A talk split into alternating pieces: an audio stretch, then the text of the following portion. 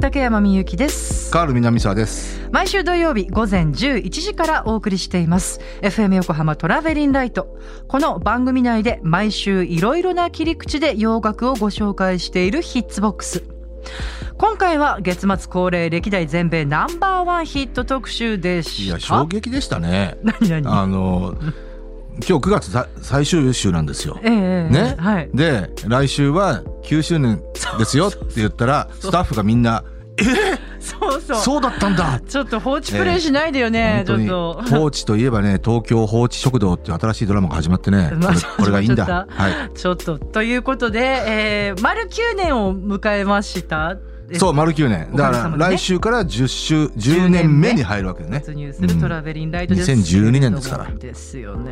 いやいやもうええねたあのまだまだ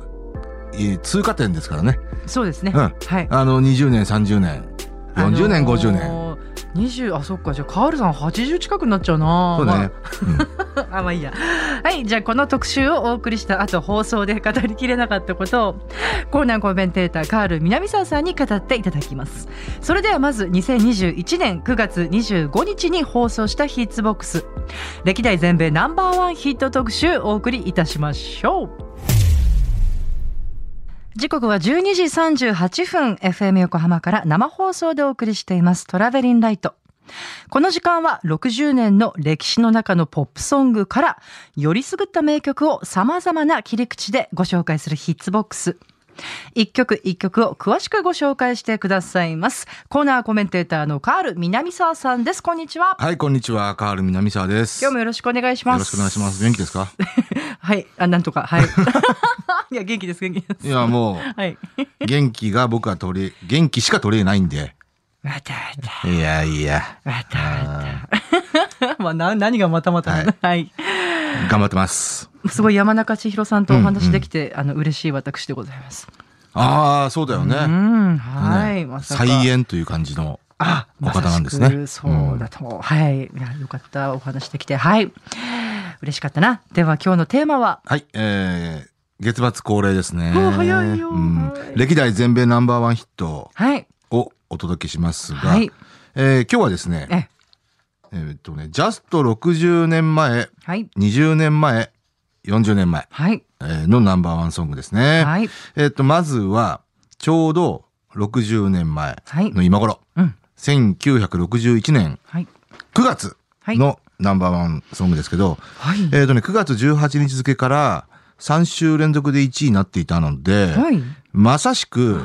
ね、9月25日付。おおすだごかいら、60年前、9月25日土曜日だったんですね。わまさにうん。これまた、そう。ええーにその時に、えはい2週目のナンバーワンになっていたのが、えええー当時、アメリカのえー若手男性シンガー、あの、うーんまあ、本当トップ軍団にいたようなはシンガーですけどう、んうんえー18歳。うんうんはいはい。えーボビー・ビーのの「えー Take Good Care of My Baby」という曲ですね。ははい。はいこれがナンバーワンに輝いておりました。うーんはいはいあの、要はロックンロールうーん大ブームの中でええ、その、えーブームを通過して、はいえーまあ、ウゴのタケノコのごとくね、うんうんイケメン系のうんうん白人男性シンガーっていうのがもうとにかくたくさん出てきたんですよ。いそううん。はいだから50年代後半ぐらいからね。うんうんうんううんはいまあまあ、そそこのね、あの、典型的なパターンは、例えば、例えば、ポール・アンカですとか、はいはいああええうん、ははああとはの、うんその辺ですよね。うーんまあ、その一環の方ですね。ボビー・ビーはいうんはいえっとね、曲聞まいたあ、らわあのかるかな、ヒットソングはね、60年代に、あの、結構多く出してるんですけど、あそうなんですかはいいあの、そうね、あまあ、私個人的に、あの、印象に残ってるヒットソングは、はいえー、More Than I Can Say っていう曲があるんですよ。ほうこれあの、81年に、はいレオ・セイヤーが、えー80年か。えうえん。あの、最高位2位まで上げてるね、星掛けのバラードっていう曲があるんですけど、それの、ええまあ、元歌なんですよね。まあ、もっと言えば元歌はまあ、クリケッツなんですけど、ははうん。ええボビー・ビーがうヒットさせてるんですよ。ーんはい。まあ、こそれの、もいい歌そうですね。うんそれはも More than う I can say 誰が歌ってもいい、ヒットするんじゃないかなっていうぐらいの、あーあの、いい曲なんですけど、ははははえー、今日はね、今日はね、え今日はいいー、今ナ日ンバーワはン、ナンバーワンソングの方をね、はいえーお聴きいただきます。ははいい、えー、ボビー B で、Take Good Care of My Baby。はい、ボビー・ビーで Take Good Care of My Baby。。はいはい、これあの、ね、えー数週間ぐらい前だったかな、あの、FM 横浜にはい、寺尾明さんの番組がおーございまして、おーはい。日曜日だったか土曜日だったかね、うんうん、はい。あの、よく聴いてるんですよ。あ、で、カールさんはもう。たまたまこの曲かかっていて、はいああ、この曲あったなと思ってね、あの、次のヒッツボックスでかけようと本当思ってたんで、そうでしたか。なるほど。えー、コーナンクのチャビママさんがね、待ってました。この時間、みゆきさんとカールさんのコンビの時間、私大好きです。コンビ。コンビの時これ間。は何の、どういうことですか いつも楽しみにしております。いい加減にしろっていうこやつのれからもコンビですか素敵な曲期待しております。なんか、はいこう、こういう嬉しいですね、メッセージね。嬉しいですねねありがとうございます。ありがとうございますいつもねうん、畠山さんからこのブレーキをかけていただきますからね。え、ごめんなさいね。 今日かけないかけない。いやいやいやどんどんどんどん行きましょう。 はい。えはーいじゃあ続きまして、はい。えーちょうど20年前、え、えー2001年ですよ。うん、はいもうつい最近ですよ。こ れあの前回のはい。えーヒッツボックスの時に、はい。えーっと、2001年夏の陣っていう話をね、あ、アリシア・キーズのフォーリンと、えええージェニファー・ロペスのはい「アイム・リアル」はい。えーが、あーまあそれぞれ2回ずつねナンバーワンソングを奪い合っていたっていうねこれ結構ね興奮したんですよ。ですね。うん、はい。そう、えーということで前回はアリシア・キーズのねはい。 「フォーリン」をはい。かけましたけどええじゃあねジェニファー・ロペスにも申し訳ないんで、はい。えー今回はジェニファー・ロペスに、えーにもあーの曲をおかけいたします。ジェニファー・ロペス、まだこの時じゃ30代ってことですね。 30代前半ぐらいじゃないすっかな。ごい可愛い。まあ今も素敵ですけど。んねうんあの、彼女にとってはね、はいえっとね、99年に、はいえー If, Ha- If I Had My Love っていう曲ね、はえーえっとね、それが1位になっ99年。はい。 99年。はい。はい。えーそれに続くええナンバーワンソングですね。はいうん。すごい映画でも活躍してたからね。そうね、あの、印象残ってるのはあれですよね、アナアナコンダ。アイスキューブがね、あー役者として。出ていて。あ、そうだったっけそう、あれがね、まあ、ジェニニファー・ロペスまだ、うんそう、歌手デビュー前へで、ー90年代半ばぐらいだったかな。私もなんだっけな、アウト・オブ・サイトっていうの出てるの顔すっごい可愛かったなとか思いますね。それ、あ、それも歌手デビュー直前か。うーん、うんかな直前ぐらいだどうったでかしなょうね。うんうんうんうんうんそうだ。よね。うん、かな。はい。まあなんか相当こうセレブっぽい感じするよね、今や、今やね。うん、うん。アダルトセレ ブ。うんうん。はい、はいえーということで、はいえー聞いていただきましょう。はいえージェニファー・ロペスで、I'm Real。ジェニファー・ロペス、アイム・リアルをお届けしておりまはい。す。これ、あの、YMO のね、ねファイヤークラッカーをサンプリングしてるんですよね。はい。結構ね、ジェニファー・ロペスは、あのーヒップホップ &B 的な手法で、うんうんえー2000年代にこういった感触のうんうんうん。サンプリングを主体とした、あ、そうでしたか。えーヒップホップ &B をね、えー多く出してますねえーあ、そうなんだ。うんうーんまあ印象に残ってるのはやっぱりジェニー・フロム・ザ・ブロックかな。はこれの数年後ですけど、あうん。うん、あの、ハービーマンのハイジャックだとか、えっ、と、ブギーダンプロダクションのね、サウス・ブロンクスっていうね、あの、はい。トータルが使った、うーえんーそれをサンプリなんングしてかるごめん聞いたら多分一発で分かると思うんですけそど、れ、今 度ね、あの、あアナログで持ってきてね、あそうですあかの、レコードバターンの時にかけようかな。ああぜひぜひ、はあいちょっとメモしとかなきゃ、は忘れないようにはいえーではですね、はい最後の続曲きのまして、ご紹介お願いします40年前ですね、はい1981年。はいはい。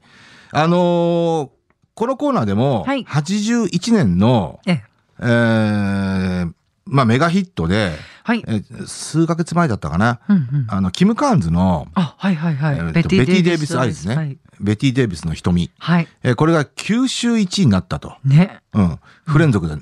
ですけどね。あとそうですね途中スターゾーン45がバーンと入ってたんですけど。あそうだそうだはいええまあ、九州1位なんですよ。はいで、それ夏前ぐらいだったかな。うんうんうんうんうんで、その年に、はい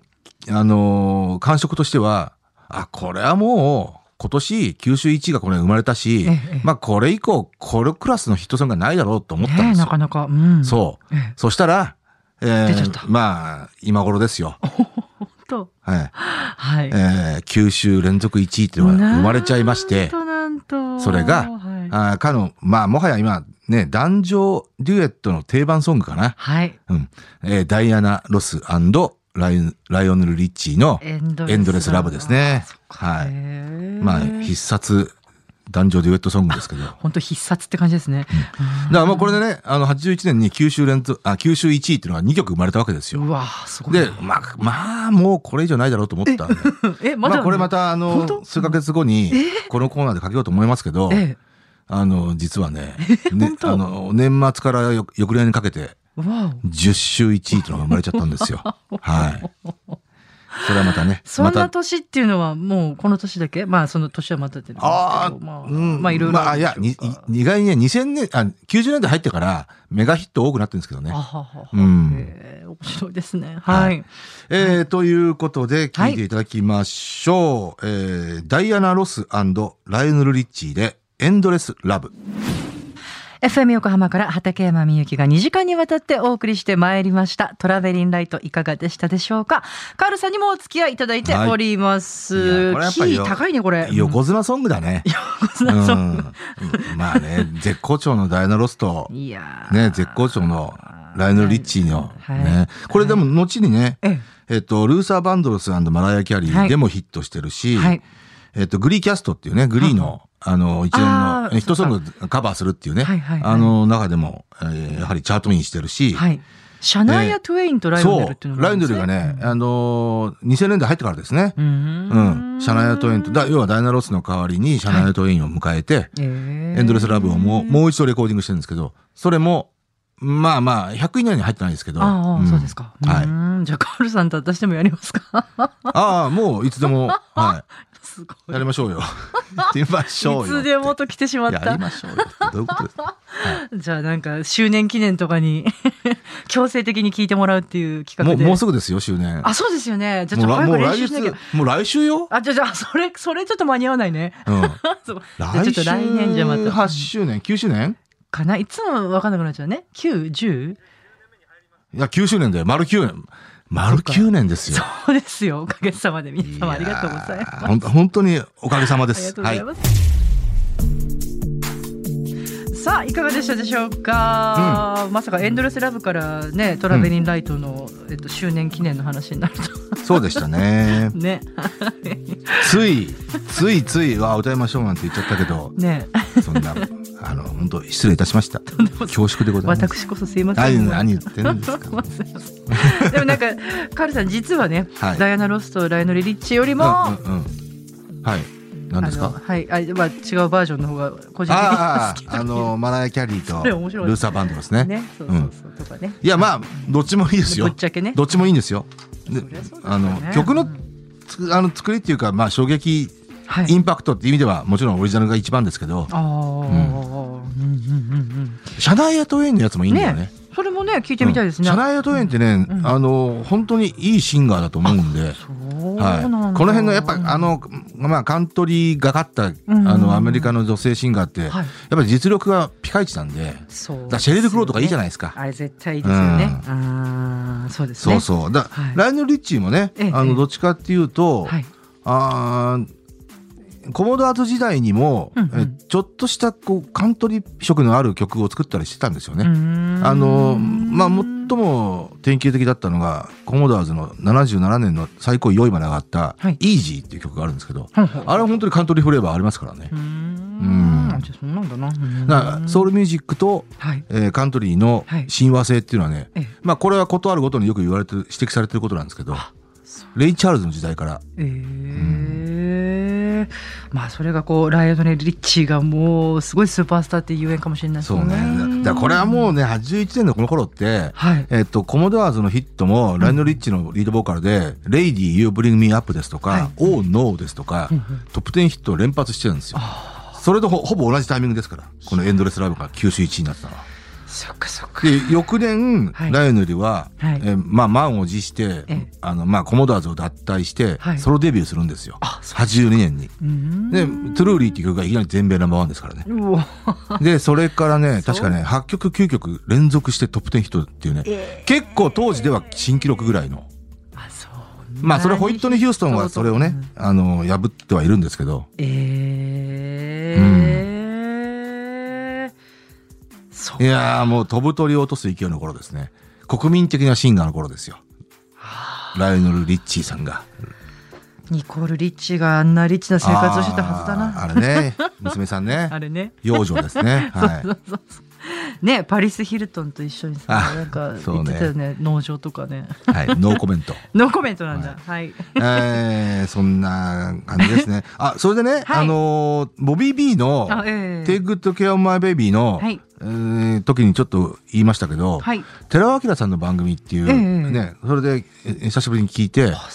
あ、ボビー・ビーこの曲あったなと思って、ええあの番組ね、本当いいですよ。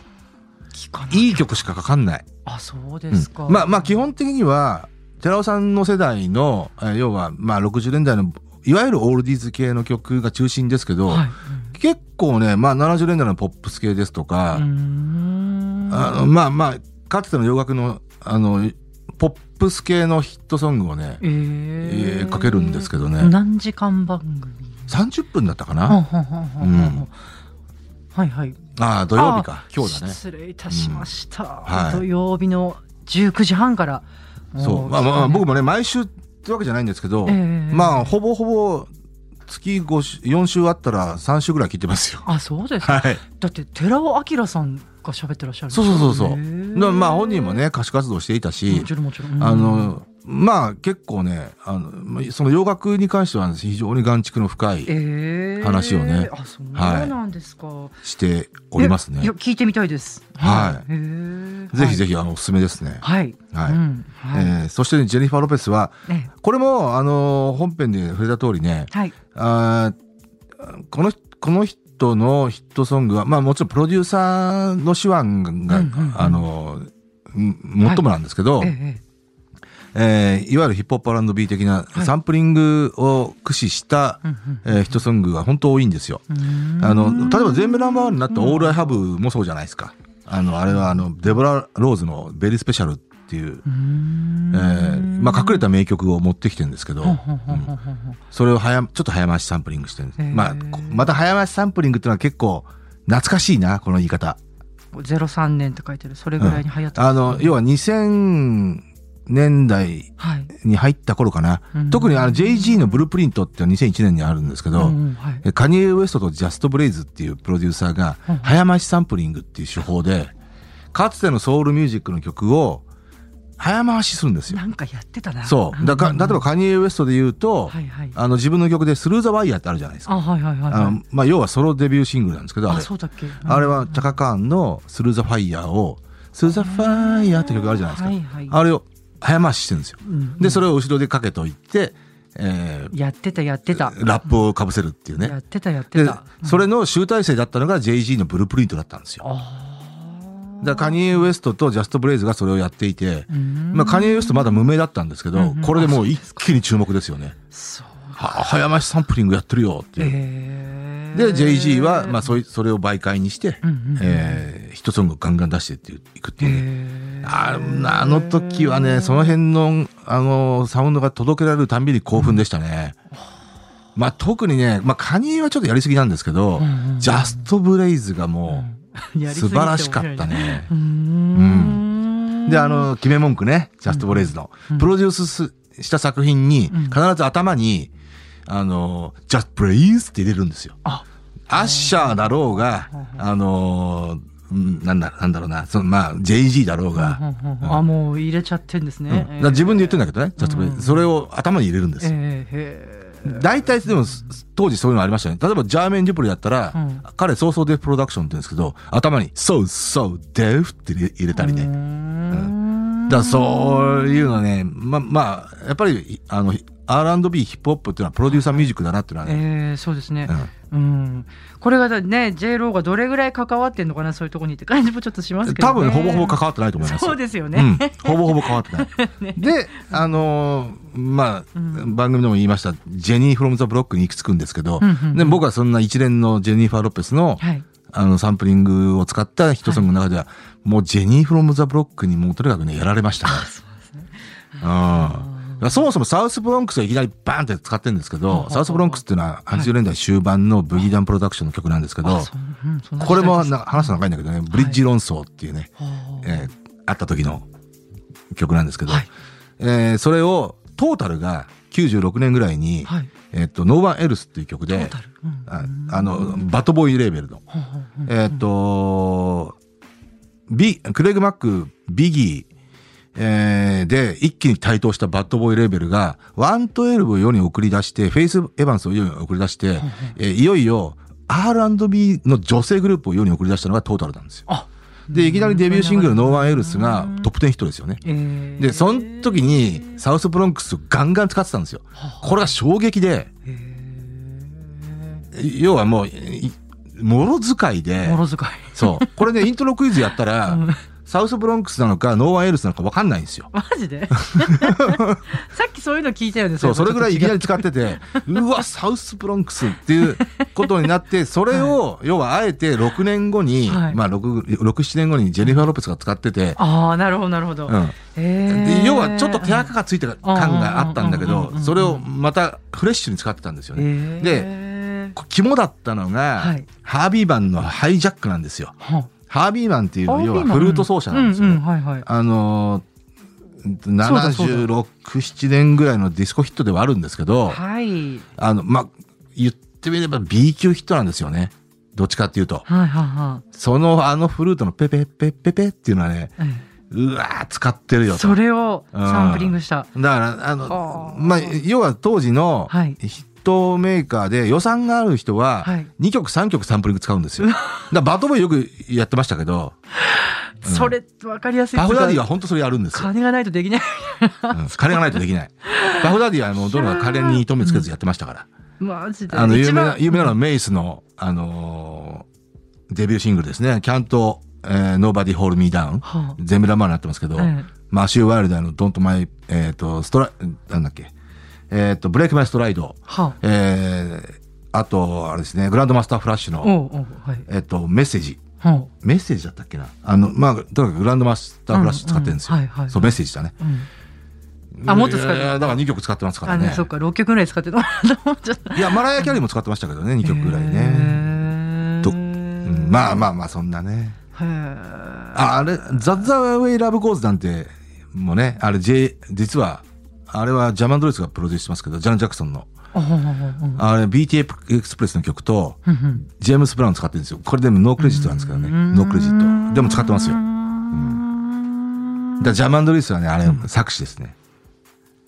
本当にサンプリングなのなのかなそれとサもンプリングだと思いまあーす。サンプリングですよ、明らかに。あー明らかに。だからと当時で言うと90年代前半で言うとギャングスターの DJ プレミアがそれをとにかくやってるんですよ。うんうんうんチョップっていうう手法なんですけど例えばベースの1音だけをうん使うわけですようんループしてうんうんわかんないじゃないですか。 うんさすがにそれはまあわかんないかもしれなそ、いうんなんだけど使ってんだよだからノークレジット。いや確かに結構みんなやってたよねだけど明らかにサンプリングしてるっていうあの要はあのそれをまあ狙ってんだけど、うんうんうん DJ プレミアうは。んうんだから当時のイーストコーストヒップホップで言うと、ええええだから DJ プレミア崇拝者が多い多いっていうのはそこにあるんですよね、ああれはもう衝撃ですから。ーそうどうしてもあの音源じゃないとそうっていう音があるあえて DJ プレミアね、わかんないよようにやったんですよ。あーチョップとっへーちょっとていう手法。うんうんうんうんで、それを暴いたのが、はいあのー、99年ぐらいだったかな。まあもちろん、あのーなんだっけ、いわゆるブート本なんですけど、な マジそんなんあんの えっとね、ホーリーブック・オブ・ヒップホップっていうね本が出たんですよ。やばいっすねそれにね、すべてのサンプリングソースが載ったんですよ。そう夜もで寝プれなレいじミゃアないがです使っかたやつも全部載ったんで すよ。で、そ結構、うんあの、目から鱗 でしたね。で、もう耳なしのあの曲で、多分ね日本人もねそれ見ていっぱいやったと思うよ、うんあの曲が使われてるって書いてあって、んえっと思って、よくよく聞くとチョップトで使ってたんですよ。だからそれを全部暴いたんですよ ね。あの本はね、もう、あの、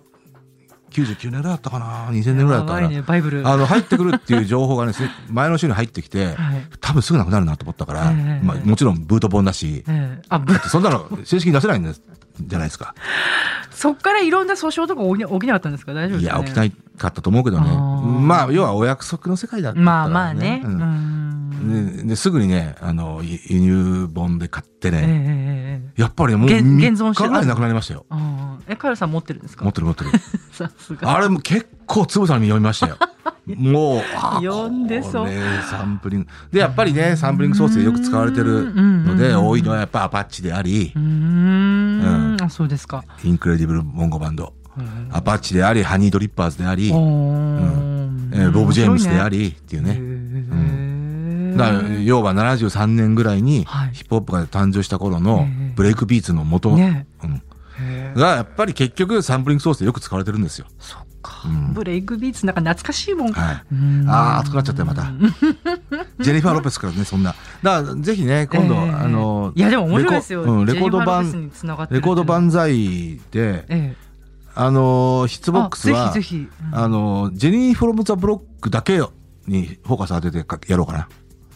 それの要はハイジャックとええサウスブロンクスと全部アナログあるからあ持ってるかちょらっとぜひあのうん、聞きたいうんうんうん実感しながら聞きたいです。そう、んそれをねはい。元ネタを聞きながらってういんううねんうんうん。はい。ハービーマンね。はいハイジャックはい。えーはい。そんな感じでねもう時間かな。そう今日もねのあ本当だねなんかあなんかあっという間ですけどはい。じゃあじゃあ最後に、はいあのーこの1週間でね、はい。あのかなり僕はいろんな衝撃を受けたんですよあ何何 あドラマに関してねはいあドラマに関してはいまず「えっえとハッシュタグ家族募集しますえはいが」さ最終回を迎えましたはい昨日ねえーまあ累性崩壊しましたはいとだけ言ってきますそうだったあとね、はいえーっとさ来あのー来週最終回を迎えるのが、はいただ離婚してないだけ、ああああえーっと、お耳に合いましたら、あは浮きは、あはうんこの辺が多分最終回を迎えるんですよ。ああ多分これはもう多分うん注目ですねう。んえちゃんと調べてない、調べてないんだようね。ん多分です。うんあとね、あの、最近よくある、はいあの、例えばネットフリックスだとはかい、あーパラビーだとはか、で、まずはそっちでええあのドラマを作って、えちょっと遅れて地上波でやるっていうのがあるんですよう。はあはで、それも結構僕チェックしてるんですけど、はいあの、ひっそりと、はいえー TBS でやっていた、あーテレ東だ、でやってた、はい高根の花っていうね、はいドラマがあったんですよ。うんうん泉里香さんね、あの、インディーズの CM で最近ね、注目を浴びてますけどうん、はい泉里香さんが主演してるんですけど、はいこれね、何気に僕もう毎週楽しみにしてたのね、あこのドラマあ。何故先週終わっちゃいまして、ええ ちょっとロス。それね、それでものんちゃんとやりとりしてるんですか。 そこまではやりとりしあてないんですたね。まにやってる。そっかはい、一言つけ加えると、はいえっと、イレギュラーで9月に始まったドラマが、えーちょこちょこあるんですよ。あもうすでに、だから要は、まあまあ、言ってみれば、10月クールのうんドラマがもう、ちょっとはい早めに始まってるっていう。はい3つだけ、はいあの、注目っていうかね、オリバーの犬。はあもう、これ素晴らしい。へえあと、あのーコミさんはコミショです。はあはこれも素晴らしあはあい。でこれ両方とも NHK。NHK やっぱりいいなと思う。えーそして、えーもう一つが、はいえーさっきちょっと言いました、東京放置食堂。はあえっ、と、これ TBS で始まってるんですけど、片桐入りなんですあよ。ーあのーええええ女優さん、うん女優さん。はい彼女は主演なんですよ。あなんとへえこれね、いいドラマです。あら本当にいいドラマ。まあ最近よくあるパターンなんですけどね。はあの、えー要は、まあ自分探しのために、えーちょっと日常から出たところで、えー毎回違う人が、あのーまあ準主役的にうん出て、うんあのうー、んまあ自分を浄化していくみたいなね。へえ結局、あの、テレ東のよ深夜帯の番組、大体そうなんですよ。だって、あテーマ究極的には、例えば、あのーなんだっけ、孤独のグルメとかもそうなんですよ、結局は。うーんうん、だから孤独のグルメ系えーでであり、えーそういう自分探し系っていうかね、うん、それのまあこう入った感じいカールさんも自分探ししてんですかや全然してないまあ僕でも まあある意味ね永遠の中二病でもあるんで、 はい、泣いちゃうって言ってもね本当ねあのねオリバーの犬ね本当おすすめ、へえあのこれねセンスがすごくいいすごくいい、うんほらううん、あの僕ね二回言っちゃこっれ最大のは褒め言葉ですけど、ええあもうこれ言ってみればね令和のえー探偵ハママイクですよ。ぐらいうんそう、なんだぐらい言います。ほううん。はやっぱり早速調べて NHK はいいドラマ作るなと思う。へで、ーはい。同じくね、コミさんね、もう池田エライザに惚れない人はいね、いないと思います。紙に書いてこう会話するそうそうそうそう。もうね、僕はもう3回目、今3回までやってるんですけど、ええ3回目見て、もう、画面におたけび。これもね、あの、最大の褒め褒め言葉ですけ どこれってす、ごいこんだけおたけびしして、こんだけ、あの、結婚したいと思ったの は、えー、八番ダイバーの中里依紗以来ですね。はい。はい。ということで、はい、あ、なんか今日は自分から仕切って、はい、仕切られましたけれども。 はい、では、あ、ちょっとどこ台本行っちゃったけど、ああったあった。はい、ということで、今回のヒッツボックスは。歴代全米ナンバーワンヒット特集をお送りいたしました曲も合わせて聴きたいという方 FM 横浜から毎週土曜日午前11時から放送しています「トラベリンライト」でぜひこのエピソードの説明欄にラジコのリンクがあるのでそこから飛んでチェックしてみてくださいよろしくお願いしますそれでは畠山美希とカール南沢でしありがとうございました